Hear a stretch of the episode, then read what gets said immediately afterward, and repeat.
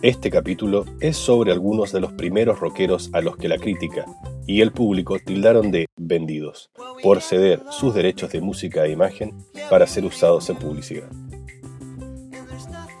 Soy Rodrigo Figueroa Puratich y este es el primer episodio de Música Comercial. Bienvenidos.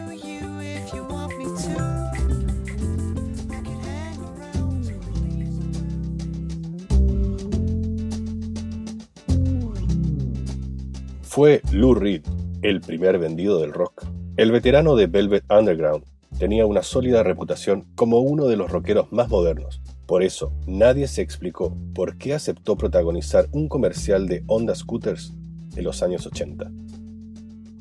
Lou Reed es conocido por canciones como Heroin, Street Hustle, Rock Minuet y Coney Island Baby, que exploraron la adicción, la sexualidad y la violencia.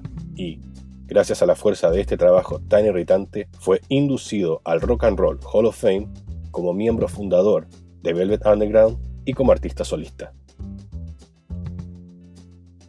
Reed también ayudó a romper el estigma contra el uso de canciones de rock en los anuncios, cambiando para siempre las reglas de lo que significa vender.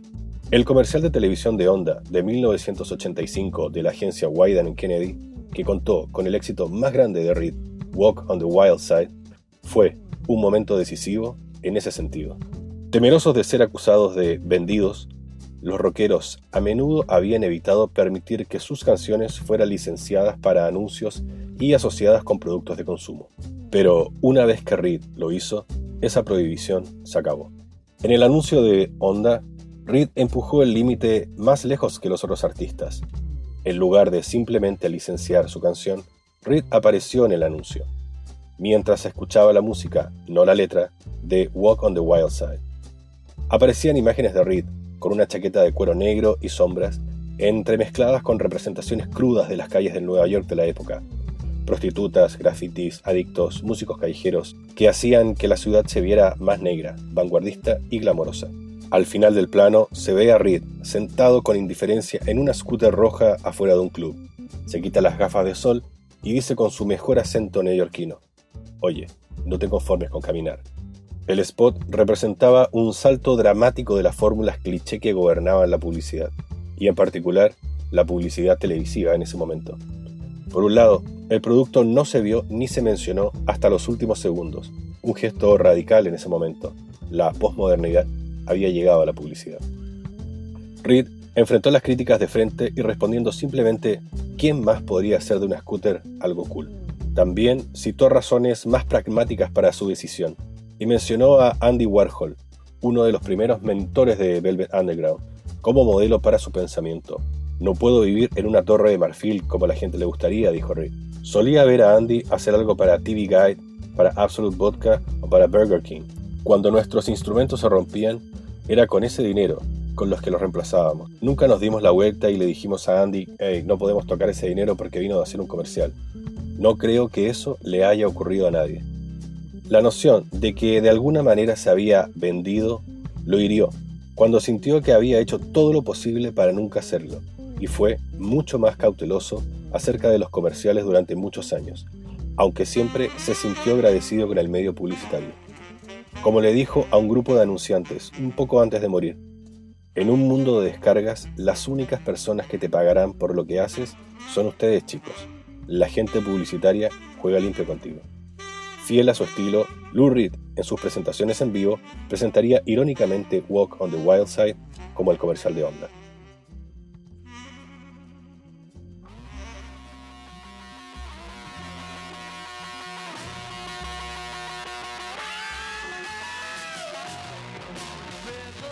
Hace 50 años, los Beatles lanzaron un sencillo que vendió más de 8 millones de copias, Hey Jude. Si bien Hey Jude causó una gran impresión, fue el lado B, Revolution, la que tiene una historia más interesante. Aunque era raro que una canción pop abordara la política, el mensaje de Revolution atrajo un fuerte resentimiento dentro de la izquierda radical antes de aparecer en 1987 en uno de los anuncios más innovadores que se haya hecho. Los responsables otra vez fueron Wyden y Kennedy, que la seleccionó para un anuncio de Nike, el primer anuncio televisivo importante que Nike realizó. Lo primero fue lograr asegurar el apoyo de Yoko Ono.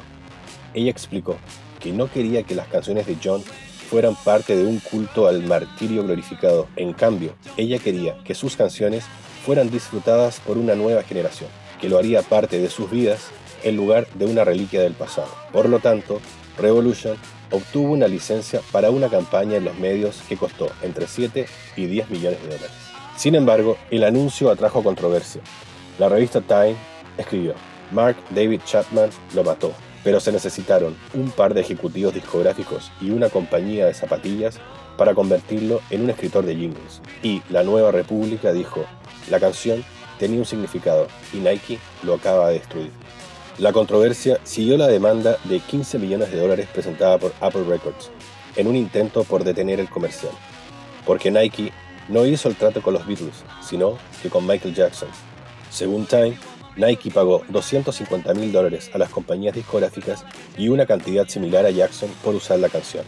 Jackson había adquirido Revolution y otras 200 canciones de los Beatles en 1985, cuando pagó 47.5 millones de dólares por un catálogo de unas 4.000 canciones, incluidas las canciones de los Beatles. Según se informa, la acción se resolvió fuera de los tribunales después de que la campaña hubiera seguido su curso, con Apple, EMI y Capitol Records, acordando que ninguna versión de los Beatles volvería a usarse para vender productos. Si se permite que suceda, dijo el ex Beatle George Harrison, cualquier canción de los Beatles terminará siendo usada en publicidad de salchichas o de ropa interior. Tenemos que detenerlo para sentar un precedente. El anuncio de Nike Revolution no solo ayudó a vender miles de zapatillas Nike, sino que también ayudó a vender, revitalizar e introducir la música de los Beatles a toda una nueva generación de oyentes. De repente, los Beatles no eran solo discos polvorientos en el estante de los padres. En 1987 había ciertas canciones garantizadas para ser tocadas en cada fiesta, incluyendo Fight for Your Right de los Beastie Boys, It's Tricky de Run DMC y Revolution de los Beatles. Mientras tanto, en el mundo de la publicidad, el anuncio de Nike Revolution será recordado como un excelente ejemplo de cómo la publicidad y la música pueden ayudar a marcar un producto, elevarlo en la mente de los consumidores y distinguirlo de sus competidores. Algunos publicitarios incluso dicen que el anuncio de 60 segundos jugó un papel importante en la creación de la marca Nike.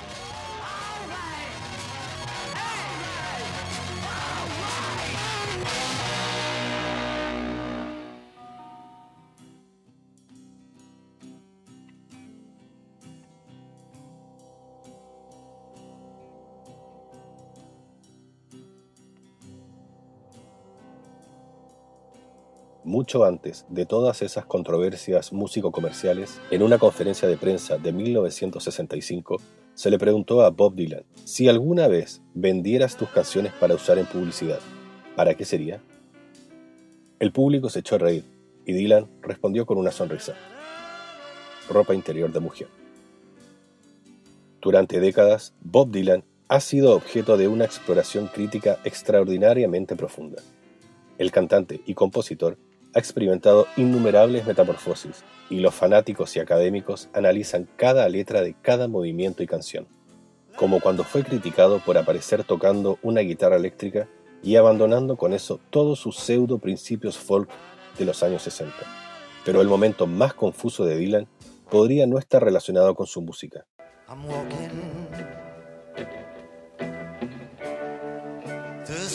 En 2004, la leyenda, que entonces tenía un poco más de 60 años, protagonizó un comercial de Victoria's Secret titulado Ángeles en Venecia. Este anuncio de 30 segundos presentaba a Bob Dylan y un ángel de Victoria's Secret, Adriana Lima, ni más ni menos. La pregunta más obvia que todos se hacen es ¿por qué? ¿Fue esta una decisión que surgió de motivos financieros? Es fácil creer que la mayoría de los artistas de rock clásico licencian su música para comerciales para rellenar sus cuentas bancarias. Pero el debut comercial de Dylan se sintió más extraño, ya que literalmente lo protagonizó el mismo artista. Esta fue la primera vez que Dylan vendió sus derechos, pero no la última, ya que luego aparecería él y su música en muchos comerciales más.